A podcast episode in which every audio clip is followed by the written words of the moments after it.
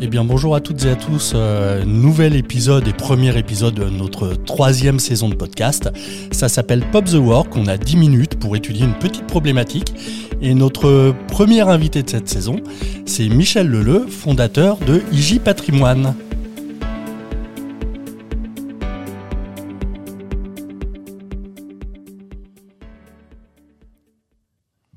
Bonjour Michel. Bonjour Yann. Tu vas bien?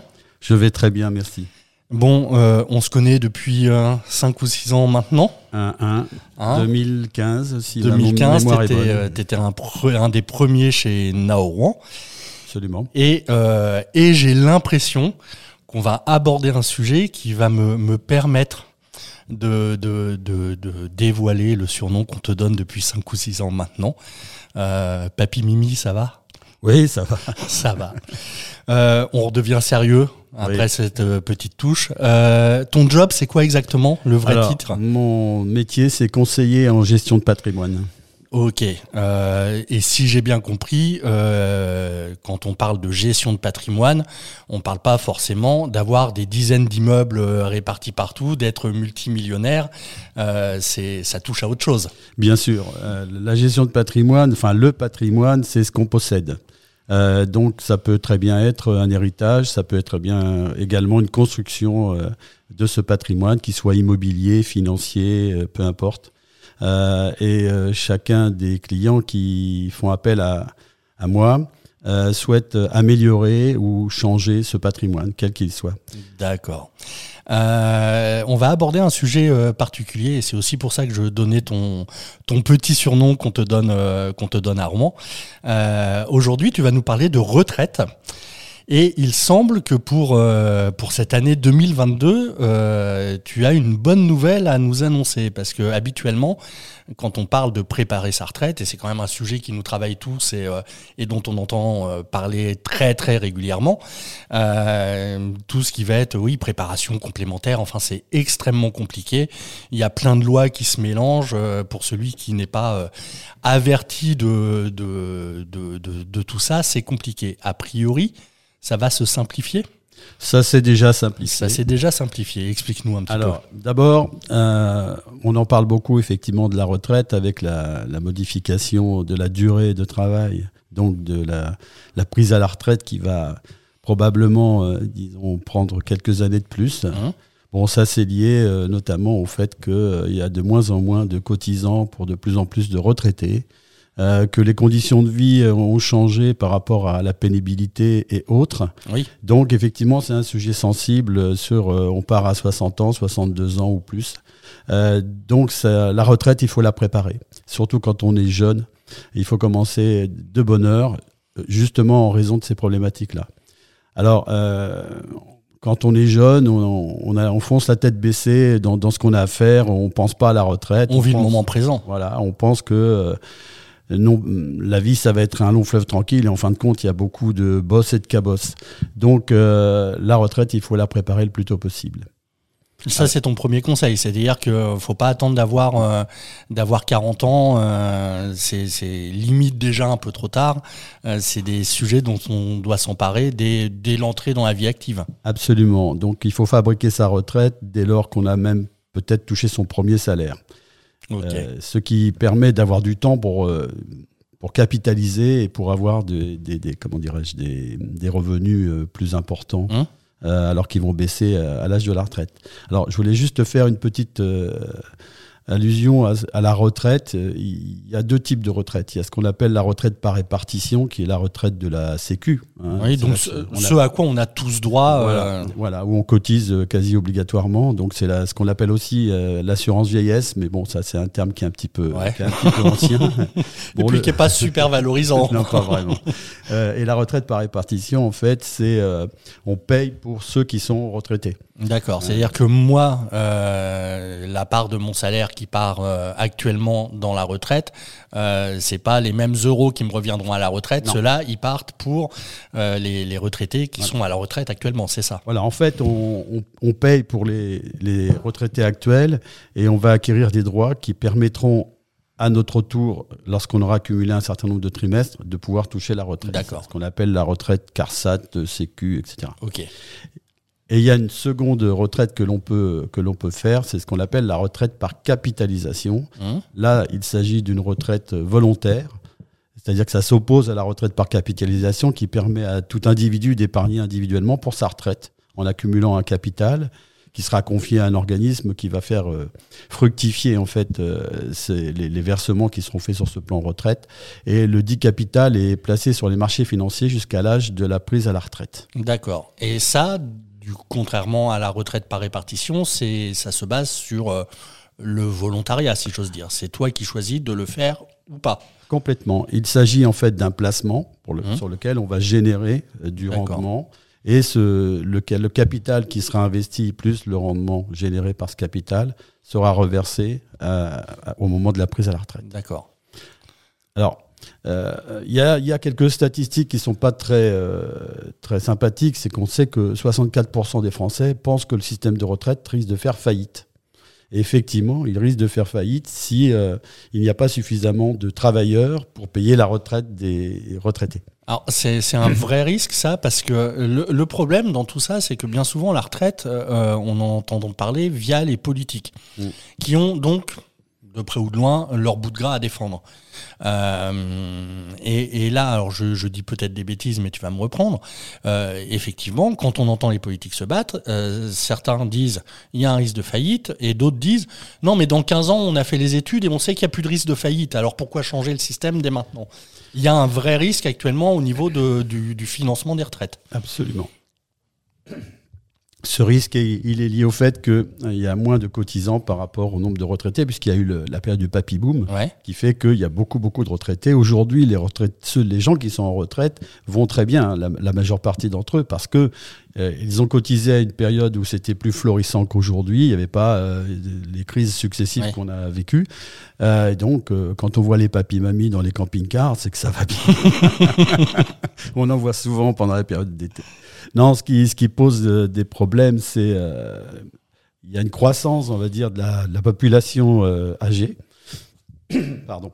Et euh, il y aura plus que 1,4 actifs pour un inactif de 60 ans ou plus en 2070. Donc ça veut dire qu'il y a vraiment un problème de cotisation. C'est la raison pour laquelle il faut euh, impérativement, à mon avis, euh, compléter sa retraite euh, par une retraite volontaire. D'accord. Alors, ce qui est étonnant déjà là, c'est que tu nous parles de 2070. Euh, personnellement, après, je suis pas très renseigné, mais euh, dans les médias, je n'ai jamais entendu parler de si longue échéance. Ouais. Euh, sauf que si je fais un calcul rapide, euh, dans les années 70, c'est les gens qui ont 20 ans maintenant, en fait. hein, et on parle de leur retraite à eux pour ceux qui ont 20 ans maintenant. C'est bien ça? Oui. Ok. Alors bon, il y a plusieurs manières de préparer sa retraite. Euh, la- la- Il y en a une qui est d'abord de faire l'acquisition de sa résidence principale. Ça évite de payer un loyer Mmh. euh, lorsqu'on est à la retraite et qu'on a une diminution de revenus. On peut également investir dans l'immobilier locatif. Euh, C'est-à-dire que sur une certaine période, on va investir et on va euh, pouvoir louer un bien, réduire un petit peu le montant de ses impôts. On peut épargner aussi grâce à des produits bancaires, évidemment, puisque les banques, elles, elles proposent euh, des produits. On peut épargner aussi grâce à des produits en assurance vie. Mhm. Euh, L'assurance vie est aussi, euh, je dirais, un moyen de générer une retraite qui est intéressant. Et on peut épargner grâce à des produits en épargne retraite. C'est ce dont on va parler dans, Dans un instant, après la publicité. Alors, la publicité, il n'y en, aura pas pour aujourd'hui. En fait, euh, la loi Pacte, euh, qui a été euh, mise en place par le gouvernement Macron, a voulu simplifier euh, ce qu'on appelle l'épargne retraite. Euh, Jusqu'alors, il y avait de multiples systèmes euh, de retraite qu'on appelle Madelin, article 83, euh, Perco, etc. Enfin, des, des- des noms qui reviennent euh, régulièrement en fonction qu'on ait un épargnant salarié ou un épargnant de la fonction publique. Ouais. Et donc la, la simplification, elle est la suivante, c'est qu'aujourd'hui, on va parler de plan d'épargne retraite individuel ou bien plan d'épargne retraite collectif. Alors on va plutôt parler du plan d'épargne individuel Ouais. en retraite. Alors l'avantage, c'est que ça simplifie, on a simplifié tous ces systèmes-là en un seul et unique plan d'épargne retraite. D'accord. Donc en fait, l'épargnant va euh, épargner donc tout au long de, de sa vie. Alors, premier effet qui se coule, si on peut le dire comme ça, euh, c'est que les montants qu'il va épargner, il va pouvoir les déduire de son revenu. Donc il va faire une économie d'impôt puisque sa surface taxable va baisser du fait qu'il a versé de l'argent pour sa propre retraite. Donc ça, c'est plutôt sympathique. La deuxième chose, c'est que euh, sur ce plan d'épargne retraite, il va pouvoir choisir à la sortie, c'est-à-dire au moment où il va prendre sa retraite, il va pouvoir choisir soit une pension, euh, disons ad vitam aeternam, euh, soit il peut toucher l'intégralité de l'épargne qu'il aura constituée tout En au long une de seule sa fois, vie. dès qu'il En part. une seule fois. D'accord. Donc euh, après c'est le choix, c'est un choix individuel. hein. Soit je, je fais ma, ma pension, soit je prends le capital. Alors, me vient une- juste une petite question. Je ne sais pas si elle est importante, mais vu que je me la pose, on part avec un capital.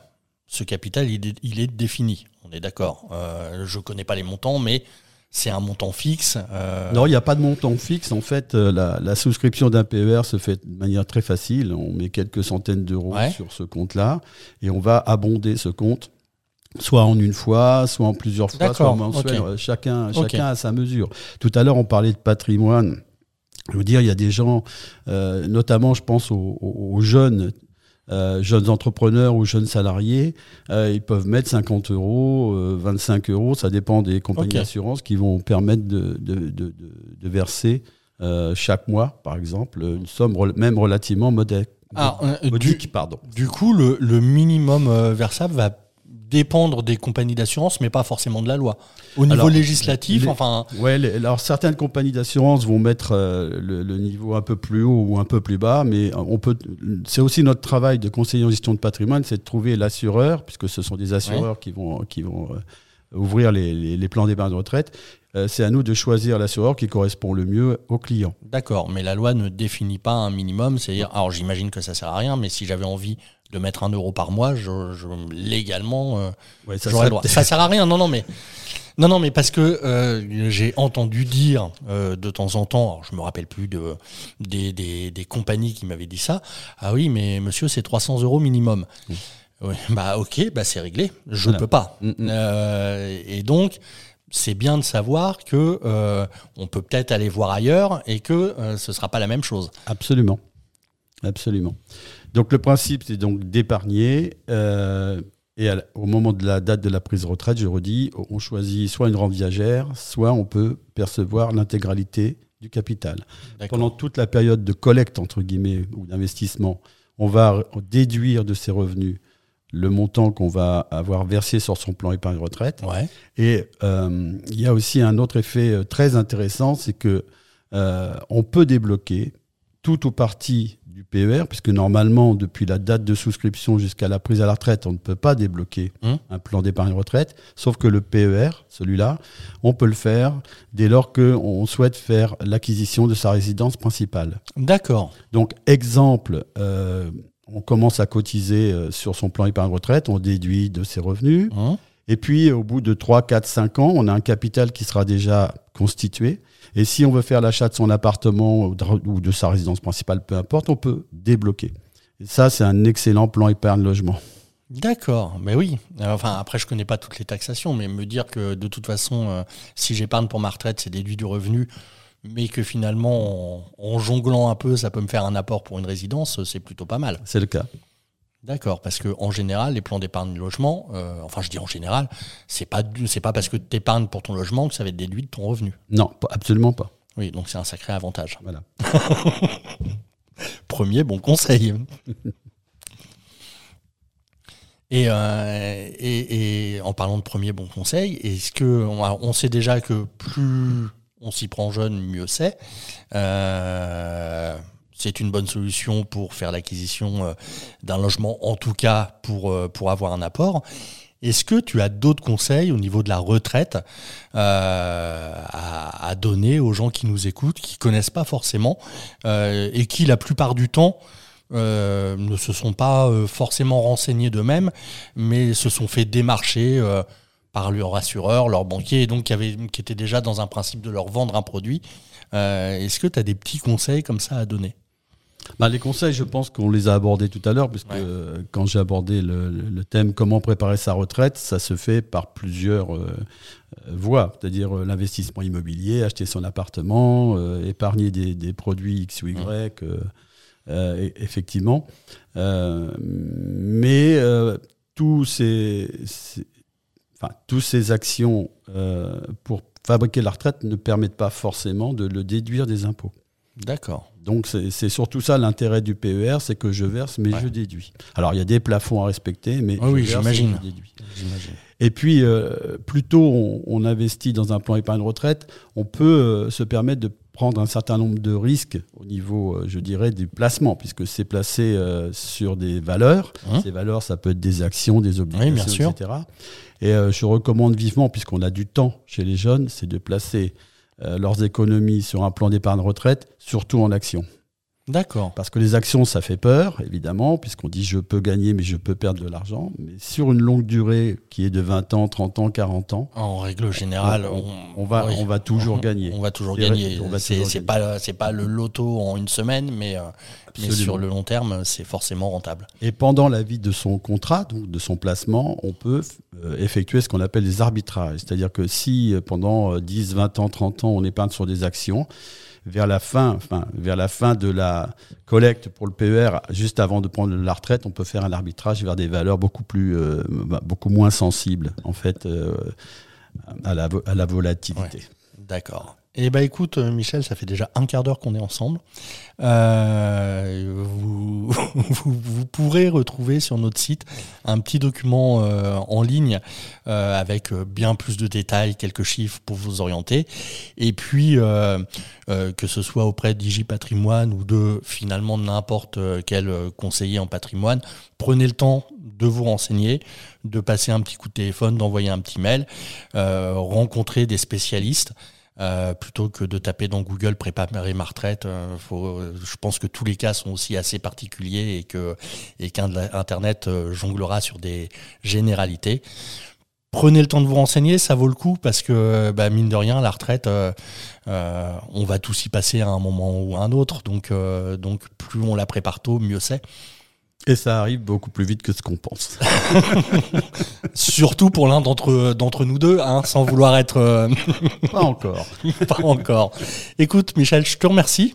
Merci, et puis euh, et puis à toutes et à tous, euh, on vous donne rendez-vous très très vite pour un nouveau podcast Made in Now.